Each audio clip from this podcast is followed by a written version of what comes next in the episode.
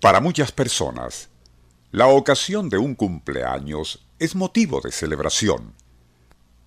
Pero, y según un estudio realizado a finales del siglo pasado, 1998, esa fecha que marca el nacimiento parece tener una oculta relación con la de morir.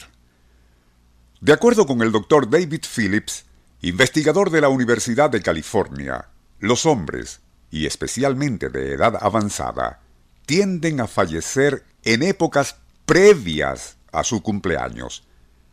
Las mujeres, por su parte, lo harán justo después. Ello estadísticamente, y según el estudio mencionado, se debe a que el sexo femenino y masculino miran de maneras distintas esa cita anual con la fecha del nacimiento. Nuestro insólito universo. Cinco minutos recorriendo nuestro mundo sorprendente. Para las mujeres, el cumpleaños generalmente representa un evento positivo y hasta risueño de tipo social. En el varón termina por convertirse en un a veces doloroso hito ante el cual deben pasar revista a sus logros y fracasos, deteniéndose a visualizar el tiempo que les queda para alcanzar ciertas metas. En algunos casos, esa voluntad de vivir para lograrlas va más allá de la fecha de cumpleaños y tanto en hombres como mujeres parece estar sujeta a eventos que consideran de vital importancia. Notorio es el caso de Franklin Delano Roosevelt, gravemente enfermo de un cáncer terminal y quien encontrándose casi en estado preagónico, se empeñó en vivir para la importante cita en Yalta con Stalin y Churchill falleciendo poco después.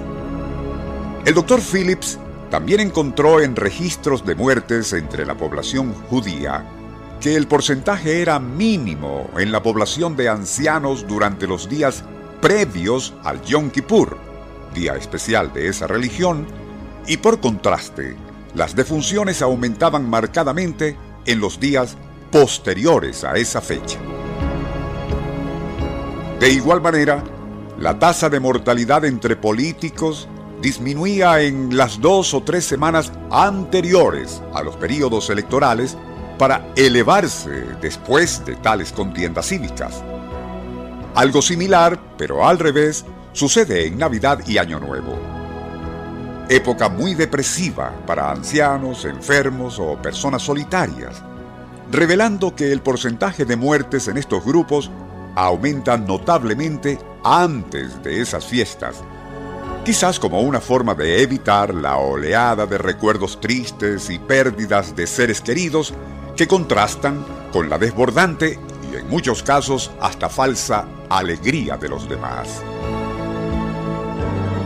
Para contrarrestar esto, en Japón y a mediados de los años 80, se instauró un programa social liderizado por el psiquiatra Jiniro Itami, consistente en motivar a grupos de ancianos solitarios, algunos sufriendo de cáncer terminal, para que intentaran escalar con él algunos trechos en las faldas del monte Fujiyama. Les planteaba así una meta, un logro, que si bien no iba a detener el avance de su enfermedad o el deterioro anímico de su vejez y soledad, sí les infundía un incentivo por el cual vivir. Mientras haya un pico al cual escalar, les decía el doctor Itami, o algo que esperar, el ser humano soportará mejor su tristeza y se aferrará a la vida. Y mientras haya vida, existe esperanza.